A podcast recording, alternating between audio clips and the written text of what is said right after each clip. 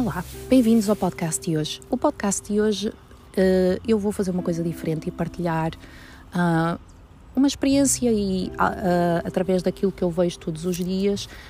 que possa ajudar as pessoas a compreenderem o comportamento dos cães. Então, eu costumo vir aqui ao, ao parque, com, com um parque que tenho aqui muito perto da minha casa, com o Joel e com a Beck, é um parque muito, muito bom para vir com os cães porque tem zonas uh, extremamente seguras para poder soltar os cães, que é o que eu faço com o Joel e mesmo com o Beck. Um, e eu costumo vir mais ou menos sempre à mesma hora e a esta hora eu já conheço as pessoas que vêm aqui com outros cães um, e conheço os seus cães. Nós já sabemos quem é que pode interagir uns com os outros e os que não podem. Portanto, há uma senhora que vem com uma cadelinha que quase sempre adora vir dizer olá ao Joel um, e correr com ele. E uh, há, por exemplo, um senhor que por acaso é o meu vizinho de cima que tem a cadela que é a Luna e que ela não gosta de outros cães, portanto, normalmente ele fica sempre de um lado do, do jardim e eu fico do outro. Uh, e eu, sempre que a Luna está no jardim com, com o seu tutor, ele também solta a Luna, mas ficamos os dois uh, a prestar atenção para nem que o Joel nem a Luna venham para cima um do outro, coisa que já não fazem porque já entenderam que realmente um, não, não há benefício nenhum em estarem, em estarem juntos. Ora, isto tudo para dizer que há uma outra pessoa que vem aqui ao jardim, uh, que é um senhor que vem com um cão uh, de porte grande. Uh, o, o, cão não parece ter nenhuma raça definida. ele parece, parece muito com um, um Rhodesian Ridgeback, um, mas não é um Rhodesian Ridgeback, é portanto apenas um cão uh, de porte bastante grande, provavelmente é um rafeiro um, e de, de, raça grande. Um, e o senhor uh, vai, costuma vir ali a uma parte do jardim onde eu raramente vou, uh, e ele dá ali uma volta, nunca, nunca tirou o cão de trela e parece mais aquele tipo de pessoa que vai dar uma voltinha só para o cão fazer o xixi e as necessidades uh, e depois vai embora. Portanto, eu observo muitas vezes, quando estou aqui no jardim sentada, observo o senhor a ir com o cão, etc. E então isto uma vez aconteceu. Ele, ele estava no jardim com o cão e uh, ele estava a olhar para o chão e o cão também. E eu vi que o cão uh, uh, estava a tentar fugir da coisa que estava no chão. Note-se que eu não sei o que era, não, não dava para perceber à distância que eu estava o que é que era mas ele estava claramente a tentar fugir do, do, se fosse lá o que for que estava no chão. Uh, estava de trela, note-se. Portanto, ele fugia para trás e a trela, uh, o tutor travava com a trela e não o deixava ir mais para trás. E o próprio tutor estava a olhar para o chão, uh, talvez fosse um bicho ou qualquer coisa, ele deu-me a perceber, ou, ou, pelo menos tentei eu perceber que o tutor estava a tentar ver o que, o que era aquilo. Um, e depois ele agacha-se, o tutor fica a olhar para o chão e depois finalmente decidiu, um, isto é perfeitamente perceptível pelo que está que vai acontecer, decidiu que aquilo não era nada assustador e decidiu que o cão devia aproximar-se e então começou a puxar o cão na direção da, daquilo que estava no chão. O cão fazia muita força para trás, como ele é um cão de porte grande, dificilmente o tutor estava a conseguir convencer o, o, o cão a andar para a frente. Um, começou aos berros com o cão, a dizer anda, deixa de ser uh, medroso, não sejas maricas, e começou, uh, foi para trás do cão e começou a empurrá-lo. O cão começou a tentar pular e, e sair de, de, da frente do tutor, a ir para os lados, e o tutor, no momento de frustração, começou a bater no focinho do cão, uh, mandou quatro berros e foi-se embora.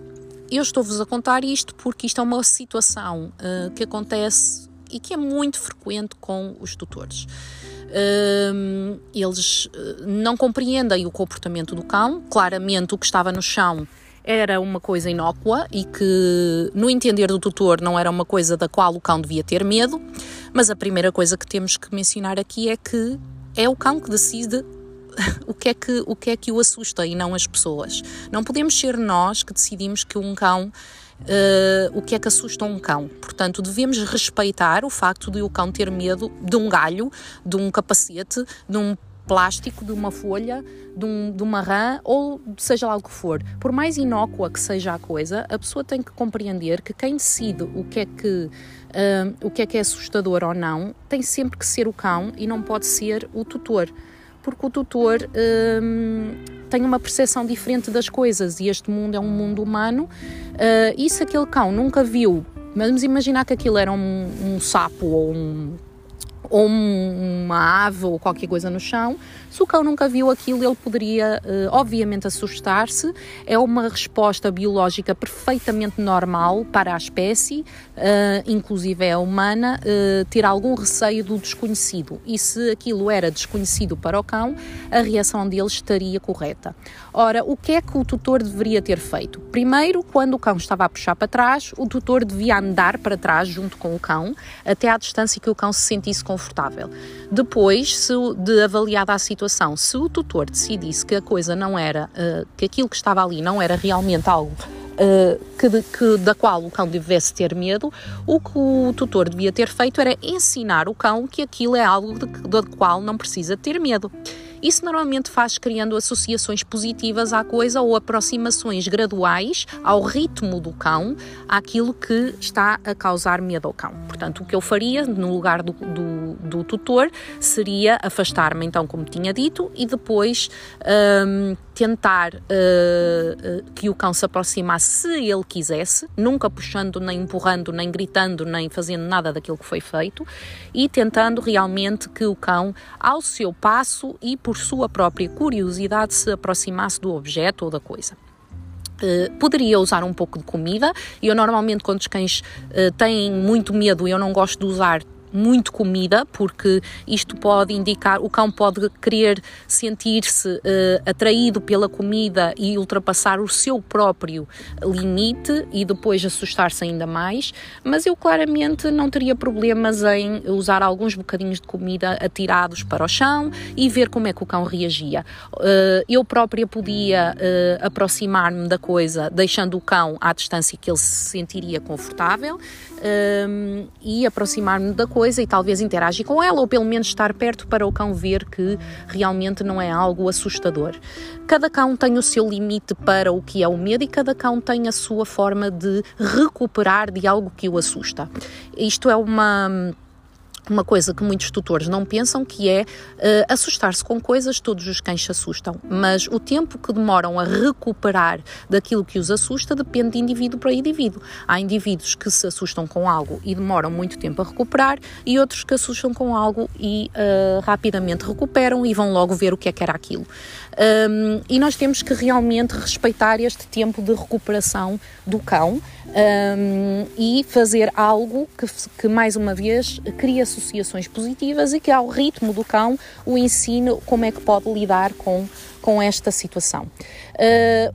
por outro lado, aquilo que eu assisti é extremamente danoso para não só o relacionamento que o tutor tem com o cão, porque está a forçar o cão a aproximar-se de algo do qual ele claramente tem medo, e isto faz com que o cão desconfie e, e crie uma, uma, uma espécie de, de medo do próprio tutor, porque o tutor é uma pessoa que, ao invés de o proteger, é uma pessoa que o obriga a fazer algo que ele não quer, e quando ele não faz, eh, é, vítima de punições, é vítima de punições. Um, e também há algo que aqui uh, é extremamente danoso e uma consequência extremamente comum é que o cão vai começar a uh, usar comportamentos defensivos, ou seja, uh, quando o tutor, quando ele vê qualquer coisa que o assusta, ele pode, e estiver na presença do tutor, ele pode muito bem começar a apresentar comportamentos de querer morder, de querer o tutor, de querer, de querer realmente sair de, perto dele e usando todas as estratégias possíveis porque estando de trela, uh, obviamente isso faz com que ele fique preso e uh, entre a resposta fight flight or, or, fight, portanto fugir ou, ou, atacar, ele vai ter que atacar para poder defender-se daquilo que ele considera ser um perigo. Portanto, um, já, já para não falar de que o tutor depois berrou e agrediu o cão, Uh, e isto é claramente uma coisa que uh, é contraprodutiva para ensinar o cão a deixar de ter medo de um, de um estímulo. Se ele tem medo de um estímulo e esse estímulo é associado a uma punição que vem do tutor, o que o tutor apreende claramente é: bem, então sendo assim, uh, eu tenho realmente ainda mais motivos para ter medo daquilo que está a acontecer. Portanto, hum, esta experiência, estas coisas que eu vejo no dia a dia na rua, obviamente que eu não disse nada ao senhor, porque uh, conselhos não solicitados não são bem-vindos. Joel, desculpem. E, hum,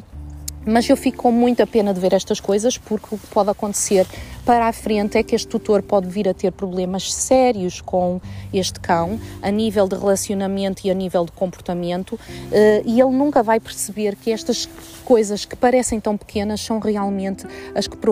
podem provocar uh, comportamentos seriamente graves, especialmente quando estamos a falar de um cão de porte grande, ehm, que obviamente tem muito mais força e muito mais capacidade que um ser humano. Portanto, fica aqui a experiência uh, e a reflexão sobre uma situação destas. Um, e se tiverem perguntas, já sabem, enviem-me um DM para o meu Instagram, Cláudia Stanislau Dog Training. Um, Sigam-me, façam like e sigam os meus podcasts porque uh, por aqui haverá sempre muita informação útil para vocês. Beijinhos e até à próxima.